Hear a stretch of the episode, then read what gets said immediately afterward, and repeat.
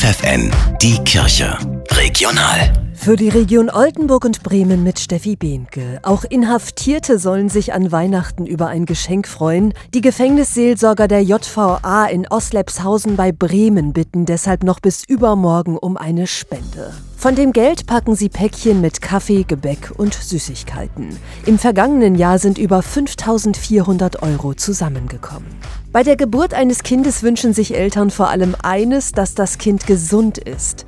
Doch was passiert, wenn genau dieser Wunsch nicht in Erfüllung geht? Dann können Familien bei der ergänzenden unabhängigen Teilhabeberatung, kurz EUTB des Caritas-Verbandes in Fechter, Hilfe finden.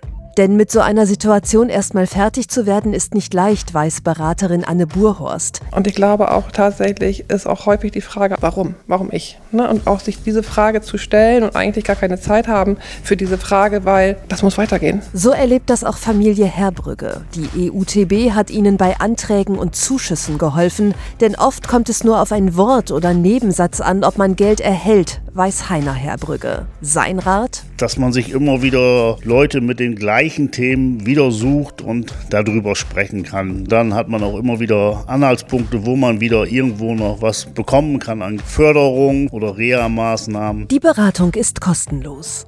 Die Kirche im Oldenburger Land lädt schon jetzt alle Messdienerinnen und Messdiener im kommenden Sommer zur Ministrantenwallfahrt nach Rom ein. Alle Infos findet ihr im Netz offizialat-fechter.de.